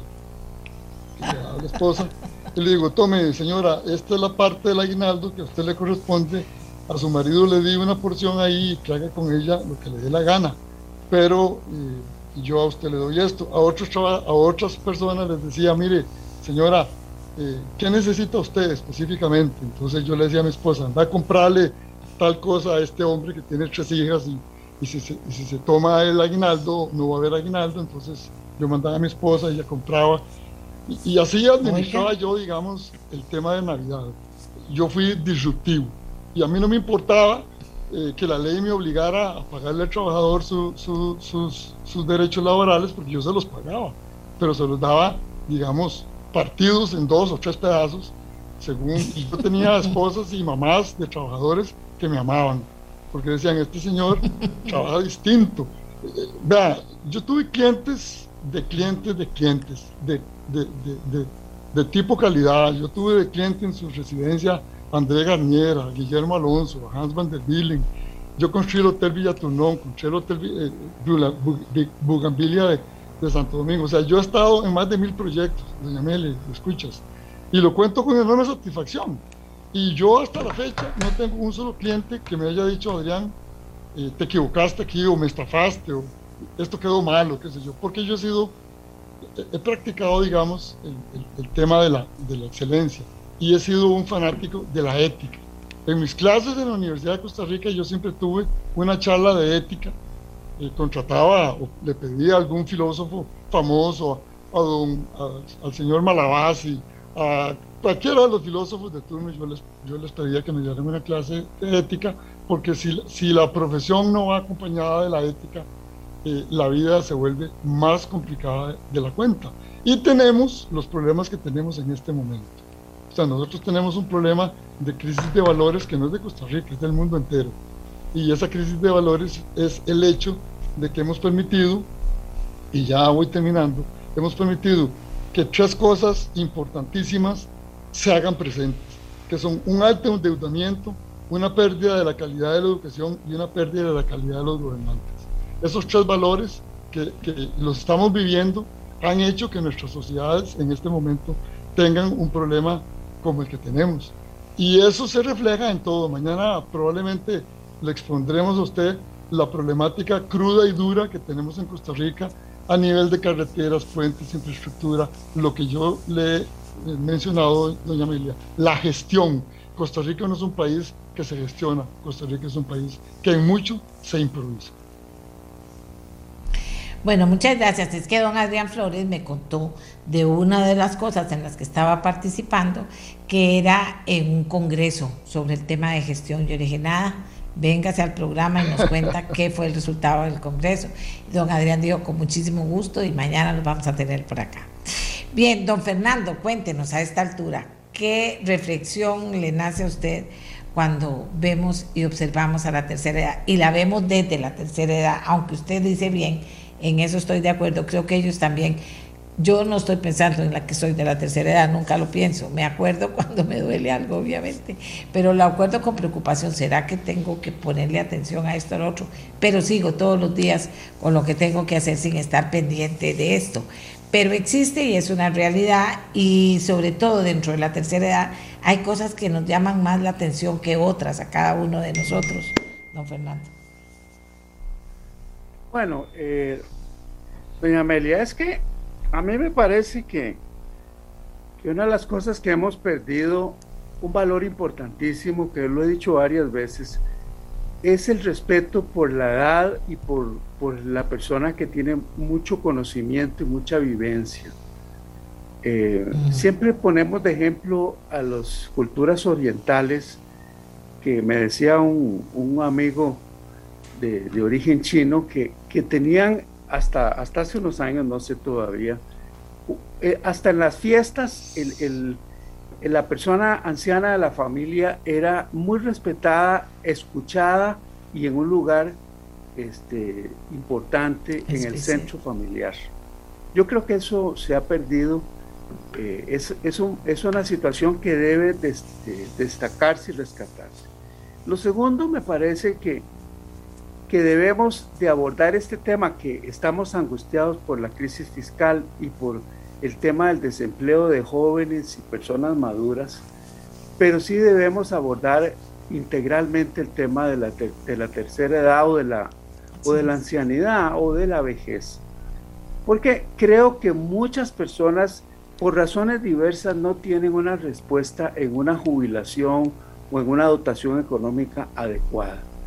Eh, yo creo que el Estado debe ofrecer posibilidades y convencer también a los jóvenes que de eso hay que pensar. Yo debo confesar que yo no pensé en el tema de la jubilación cuando ingresé a la Corte. Lo que pasa es que la Corte tenía ya desde el año 34 o 40, a raíz de una serie de factores, un régimen jubilatorio que ahora ha sido muy criticado, pero es muy antiguo. Yo no sabía de eso. Cuando uno está joven no piensa en eso. Yo creo que eso hay que abordarlo. Y probablemente, así como la niñez tiene una institución que tiene un enfoque de eso, debiera existir una institución pero muy fortalecida para esto. Y hasta pensar en, algún ahorro. Hay, hay muchos años, doña Amelia, en que nosotros no hemos pensado en una visión integral. Por ejemplo, el tema del seguro de desempleo, el tema de qué van a hacer las personas que no tienen opción para cuando tienen más de 60, 65 años. Eh, el, sistema, el sistema social requiere visión individual y visión integral, el ser con los demás. Y cuando yo veo lo que escribía Tolstoy sobre, el, sobre lo que es el ser humano y esa solidaridad, y no solo Tolstoy, Gandhi también, eh, me parece que hemos perdido esa, esa línea que tuvimos tan activa en los años 40. A mí me parece que eso eh, hay que retomarlo políticamente. No es prioridad política el tema de los adultos mayores. Lo tendrá que ser en unos 20 años o 15, porque el crecimiento de la población adulta mayor con problemas serios para poder ser asistida, porque ya aquella asistencia natural que asumían las mujeres, eso está desapareciendo. Las familias ya no son numerosas. Es una, una ola que se viene y debemos asumirlo como sociedad, no de que cada uno pueda, se las, se las arregle como pueda. Y una nota al pie, don, don Adrián y yo fuimos compañeros en la Academia de Acordeón cuando teníamos unos 7, 8 años. Así fue. Muchas gracias. Qué tiempos aquellos. No, muchas gracias a ustedes. Vieran que han hecho un gran aporte. La gente está muy contenta de haberlos escuchado y yo más contenta todavía de, de, haberlos tenido en el programa. No me equivoqué. Con ustedes tres empecé a que la gente escuche voces de la tercera edad aquí en el programa durante todo el mes de octubre. si alguno de ustedes quiere, eh, claro que sí, con mucho gusto. Adelante, don Jaime. nada más quería leer una nota que anoche cuando usted me avisó de este programa me puse a buscar y encontré una muy interesante que dice, el anciano da sus pasos muy lento, lleva en sus hombros a un niño, a un joven y a un adulto, su vida pasada. Esa nota refleja lo que es la ancianidad, ¿sí? uno es el, el recuerdo y el esfuerzo de todo lo que hizo. Buenos días, don Enrique. Doña Amelia, un pequeño comentario. Sí. Diga, adelante, claro, por supuesto. Vea, em, utilizando lo que acaba de mencionar eh, mi querido amigo el doctor Cruz, yo quería informar aquí que a nivel de mutualidad nosotros estamos intentando hacer una revolución a lo interno. Y lo digo una revolución porque usted sabe que en todas las, en todas las agrupaciones existen siempre digamos, eh, zonas de, de, confort. En el Colegio de Ingenieros existe lo que se llama la mutualidad. Esa mutualidad se creó hace muchos años y se, se ha desarrollado con el aporte de las cuotas que aportamos los que ya eh, estamos en, en, la tercera edad y aportan todos los que están entrando nuevos. Nosotros nos propusimos hacer un cambio, digamos, radical en el enfoque de la, de la mutualidad, porque la mutualidad es un fondo que le dan a los, a los fallecidos y entonces desarrollamos el criterio de que por qué me van a dar a mí la plata muerta, para que yo quiero la plata muerta. La plata a mí muerto no me sirve para nada, le sirve a los que se quedan, pero en muchos casos eh, cada quien de nosotros tiene esos problemas resueltos. Entonces, logramos convencer a las nuevas autoridades y estamos convirtiendo la mutualidad, o estamos intentando, intentando convertir la mutualidad en una pensión complementaria.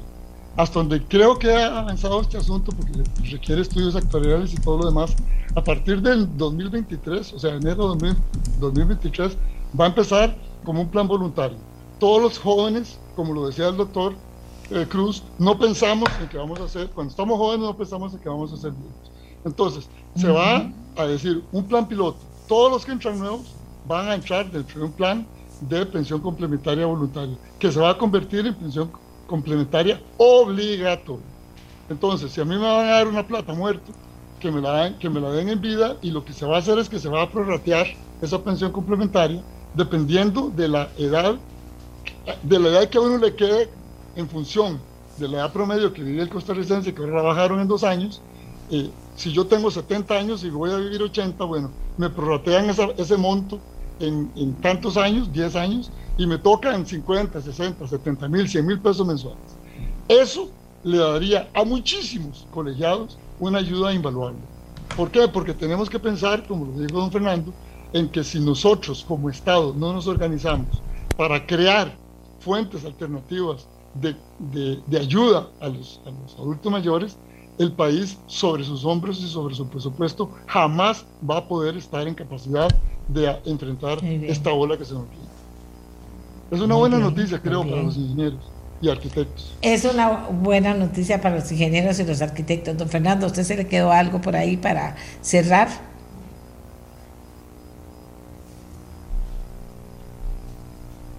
Don Fernando. Sí. Ya seguro.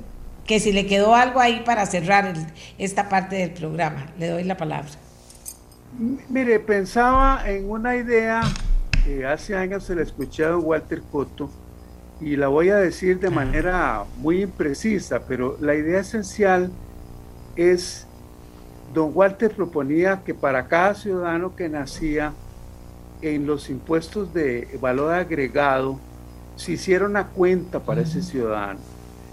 Si mal no recuerdo, creo que lo ponía él para que ese ciudadano tuviera un fondo para al cumplir una determinada edad el fondo se iba acumulando. A cada compra que yo haría, yo tengo interés en que eso se me acumule. Pongamos un 0.50% de la compra. El Estado comparte lo que recauda y es un 0.50. Esa es una idea maravillosa para que las personas tengan una, un tipo de capitalización que cuando ya tengan una edad en el que estén enfrentando serios problemas por diversas razones, pueda tener el Estado solidario en la respuesta. Y es que hay algo que me, me, angustia en la política nacional. Hemos perdido la idea de Estado solidario. Por ejemplo, hablamos de cargas sociales. No, no son cargas sociales. Son contribuciones solidarias. Y eso, eh, eh, y además se ha, se ha este, descalificado mucho eso. Es un tema complejo, no, no voy a entrar a, pontificar sobre esto, pero sí me parece que nosotros debemos de buscar diversas fórmulas. Por ejemplo, la idea que se quedó a medio camino de que las prestaciones de cada año se vayan liquidando y eso va creando un fondo. Eh, eso se quedó a medio camino porque quedó optativo. Yo creo que ahí tenemos una gran posibilidad, por supuesto siempre con para el empresariado, el dolor de cabeza que es la inversión, etcétera. Pero tenemos que buscar fórmulas para que además del esfuerzo individual, la conciencia de cada persona, de cada mujer, cada hombre, también tenga una respuesta institucional de menor, de, de poco alcance, de mediano o de largo alcance, para que realmente la solidaridad sea el ser con los demás. Qué bonita manera de terminar. Don Fernando, gracias a don Fernando Cruz, gracias a don Adrián Flores, gracias a don Jaime también por haber estado con aportes sobre ellos y desde el punto de vista de ellos. Son voces de la tercera edad. Mañana tendremos voces de la tercera edad. Tengo una larga lista y vamos a incorporar señoras también para que puedan hablar como hablaron ellos y puedan enriquecernos también como nos enriquecieron ellos con su experiencia.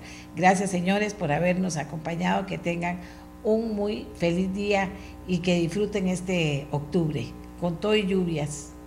Muchas gracias. Abrazo de la distancia. Abrazo de la Muchas distancia. gracias. Gracias, gracias. Buen día. Gracias, gracias. Bien, y ahora me voy con don Manrique. Ustedes oyeron ahí que saludaron a don Manrique. ¿Quién es don Manrique? Pues don Manrique es don Manrique Mata. Él es, eh, es importante porque nos va a hablar de una noticia que puede alegrar a muchas personas. Don Manrique Mata es el eh, presidente de la Asociación de Empresarios del Espectáculo Público y él eh, tiene eh, noticias que tienen que ver, por supuesto, con el tema de los requisitos para organizar eventos públicos que se van a reducir en un 55% y los plazos de trámite en un 50%. Esto con la firma de varios decretos que firmó el pasado viernes en el Consejo de Gobierno el presidente de la República. Le pedimos a don Manrique que nos ayudara con el tema de contar exactamente de qué se trata, don Manrique, qué es lo que va a variar cuando se firman estos decretos, porque eh, también vamos a ver cómo, cómo se van a, a realizar estos decretos, si tienen que ver solo con el empresario, si tienen que ver con la persona que asiste al evento público, cómo se, de qué se trata y cuál es la, la reacción inicial de ustedes. Esto era lo que querían, esto era lo que pedían, creen que falta algo, adelante. Muchísimas gracias, muy buenos días, eh, doña Amelia. Un gusto saludarla a usted y a todos los radioescuchas.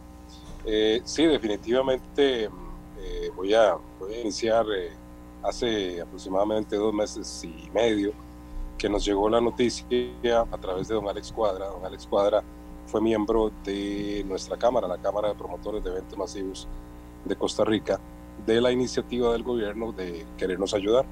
Y afortunadamente, eh, hace dos meses, exactamente, el señor presidente don Rodrigo Chávez nos dio la grata noticia en conferencia de prensa de que pues estaba muy interesado en ayudar al sector que se había visto tan afectado con motivo de la pandemia y de que pues eh, era un ejemplo claro de los cuellos de botella que existen en Costa Rica para lo que es la tramitación de todo lo que son permisos, ejecución de, de solicitudes a nivel del Ministerio de Economía y el Ministerio de Salud. En esa conferencia de prensa, este, el señor eh, presidente le dio las instrucciones a ambos ministros, tanto el de, al de Economía como la de Salud, para que en un plazo de dos meses pues, eh, nos diera solución a nuestros problemas. En estos dos meses estuvimos trabajando de la mano con, con el Ministerio de Economía y a la vez con el Ministerio de Salud. Eh, nosotros les hicimos un planteamiento de cómo veíamos que podía ser la ruta de solución a nuestros problemas y pues con eso nos basamos, estuvimos pues analizando las diferentes opciones, las posibilidades, lo que se podía hacer a corto, a mediano, a largo plazo y afortunadamente pues con el Ministerio de Economía logramos sacar un primer eh, borrador de, de, soluciones que fue trasladado directamente al decreto. Eh, nosotros en la Cámara de Promotores o todos los que hacemos eventos masivos y eventos en general estamos supeditados a este, la negociación internacional con el artista, en el caso que sea internacional, y de ahí pasar al Ministerio de Economía, en donde se llevaban a cabo una serie de, de requisitos para poder formalizar, después pasar al Ministerio de Salud y también a la municipalidad para lograr hacer un evento. En este caso, este, como bien lo decía usted al inicio, a través de este nuevo decreto logramos bajar el tiempo casi que menos de la mitad, diría yo, y próximamente con la, con la eh, nueva ventanilla única que se está trabajando también, que quedó eso pendiente, pues yo creo que vamos a lograr bajar todavía aún más los tiempos. Yo diría que podemos quedarnos en un, bajarlos en un 60-65% de lo que fue anteriormente. Esto lo que nos causaba a nosotros era pues eh, una incertidumbre enorme por no poder tener a la venta un evento, una mala comunicación y una mala imagen con el artista internacional, porque no es normal en el resto de los países que haya este tipo de, de atrasos ni de cantidad de, de, permisos que se tenían que solicitar. Así es que con la firma de este decreto que pasó, sucedió el, el pasado viernes, pues nos sentimos bastante tranquilos ya. Eh, creo que logramos una, una gran cantidad de nuestras metas. Ahora nos queda trabajar fuerte con las municipalidades, con los gobiernos locales, que pues no se vieron involucrados en este proceso, pero que definitivamente son parte fundamental de todo lo que conlleva la tramitología de un, de un evento. ¿Y lo ven posible? Que eso cambie. Yo sí lo veo posible. Sí, sí lo veo posible. Afortunadamente en Punta Arenas se encontraba el señor presidente de la, del grupo de, de gobiernos locales. Hablamos con él, ya que pues estábamos ahí en la firma del decreto.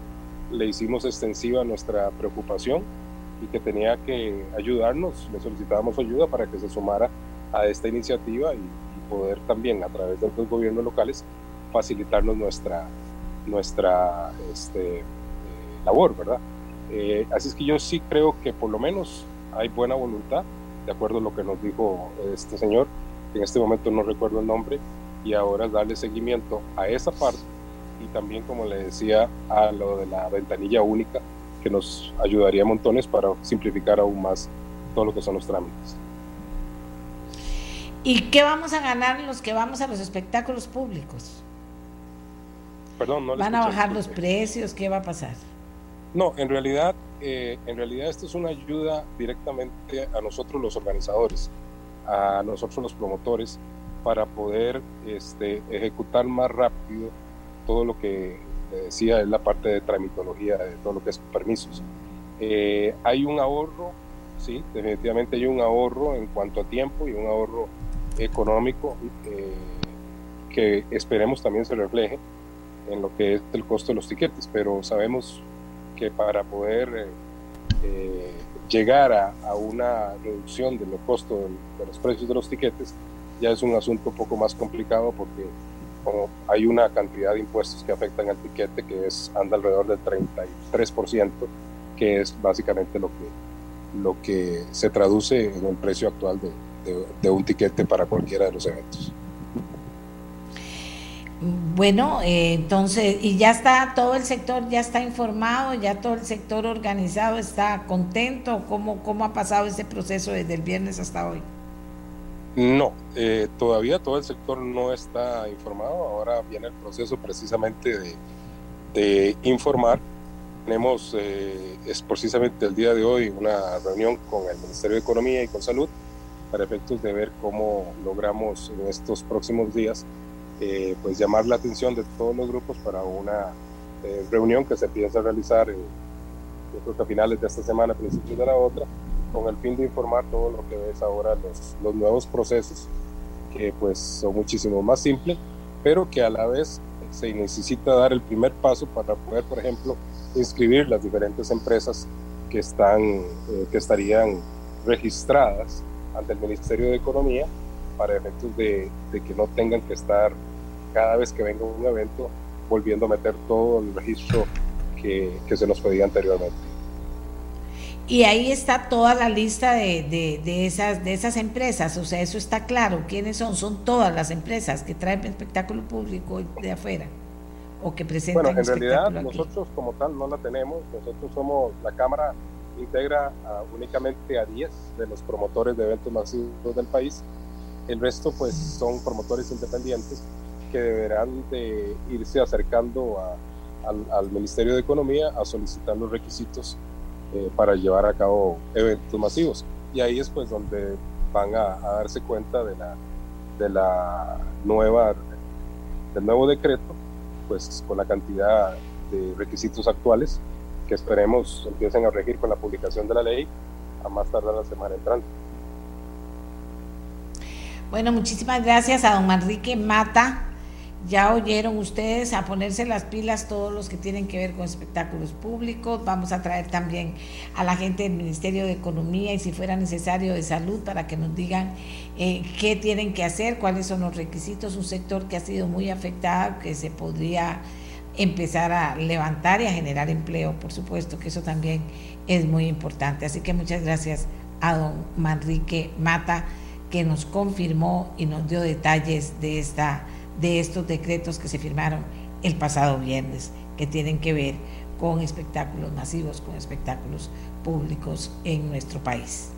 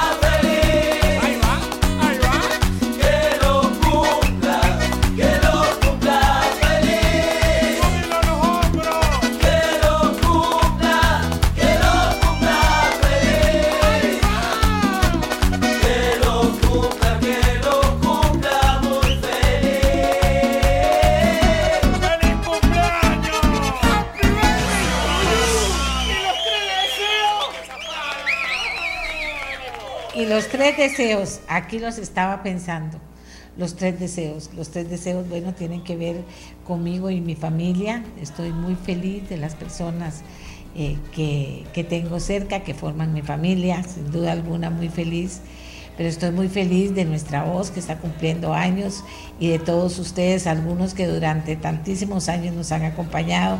Feliz del cumpleaños de nuestra voz y que les cuento de los más jóvenes, los ameliarrueda.com y ellos vienen, yo como dijeron algunos de los que conversaron, como dijo don Jaime Molina, decía, bueno, ya ahora yo estoy semi retirado y estoy, eh, y la empresa queda en manos de mi hijo bueno, en el caso mío no me he retirado todavía, estoy con nuestra voz, pero la empresa ya está en manos prácticamente de mi hijo para que él también pueda seguirla y comenzar un proceso que no es de despedida ni es que me vaya a ir, es que simplemente es eh, nuestra voz sigue seguimos mucho tiempo, ameliarrueda.com sigue creciendo con todas estas cosas nuevas que trae la comunicación digital y es un medio que ha crecido mucho y que exige mucho también y en el que también ustedes están involucrados. Así que qué bonito es, para, mí siempre un día especial porque por eso elegí los cumpleaños para que iniciaran los proyectos importantes profesionales que hice en mi vida, que son Nuestra Voz y ameliarueda.com, que es cuando me independicé, comencé a trabajar en lo propio, formé una empresa que luego creció con el tema, formé una empresa y nació Nuestra Voz y luego vino ameliarreda.com, que también ha sido un hijo muy, muy, muy especial. un hijo muy especial al que veo crecer todos los días, al que trato de entender todos los días, que aprendo de él todos los días, porque son los muchachos jóvenes que están tratando de salir adelante ya con las nuevas, las nuevas formas de comunicar, con las nuevas formas de comunicar. Así que, eh, sin duda alguna, es un día especial, ustedes son especiales. Fíjense que hoy es un día en que no entiendo, bueno, siempre me saludan cuando comienza el programa, pero hoy desde las 5 de la mañana me han estado mandando mensajes. Qué bonito. Y recordando todos, recordando todos, incluidos los muchachos, los muchachos eh, que comenzaron conmigo en ameliarrueda.com, entre ellos Randall Salazar, que me acaba de poner su mensajito. Eh, que comenzaron conmigo nuestra voz, ya ellos están volando solos por otras partes, nuestra voz está volando también muy bien, muy bien, eh, ustedes hacen posible que, que nuestra voz nos dé alegrías todos los días, ojalá que este tema de la tercera edad que vamos a propiciar durante este mes sea importante para que en cada comunidad o en cada centro de trabajo o en el gobierno, en el Estado costarricense, se piense en cómo generar opciones, políticas públicas, acciones que tengan que ver con fortalecer al adulto y adulta mayor, comenzando en cada hogar en que haya un adulto o una adulta mayor. Y como siempre, eh, ¿qué les voy a decir? Eh, abriendo esos espacios. Eso que nos decía el doctor al inicio del programa son importantes en las comunidades. Vamos a conocer de esos espacios porque vamos a hablar de ellos. En, nuestra voz que les digo, como todos, como siempre, feliz de, de poder abrir estos espacios para temas importantes o que yo considero muy importantes. Hay gente que puede decir, a mí que me importa la tercera edad, a mí me importa todo, el adulto mayor, porque es algo a lo que vamos a llegar todos. Y qué bonito que poder llegar y recoger los frutos de lo que hemos plantado, porque así es la vida también. Entonces me interesa mucho, por eso este mes de octubre va a estar salpicado de experiencias de tercera edad. Y muchas gracias a las personas que, que participen. En ameliarrueda.com ni les cuento. Ahí siempre están haciendo cosas nuevas, ahí siempre están generando temas diferentes, ahí siempre están eh, propiciando espacios también, espacios con sus infografías para contar eh, las historias de una manera diferente, ahora se cuentan las historias de una manera diferente y ayudan mucho las infografías entre ellos. Recuerde que hoy les, les puse para que compartieran las infografías de eh, la infografía de cuáles son las horas para tomar café. Bueno, véanlas y verán. La del corazón fue un éxito. La del corazón fue un éxito, les cuento de verdad. que espero que se haya compartido tanto como personas contestaron hablándome a mí de, la infografía del, del corazón.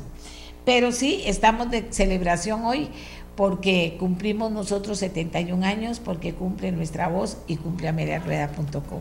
Pero cumplen todos y todas ustedes, los que hacen posible que nosotros podamos crecer y que nosotros podamos estar cada día en sus hogares, en su competidora, en su computadora, en su carro, en el rayecito transistores que todavía existe, que mucha gente escucha.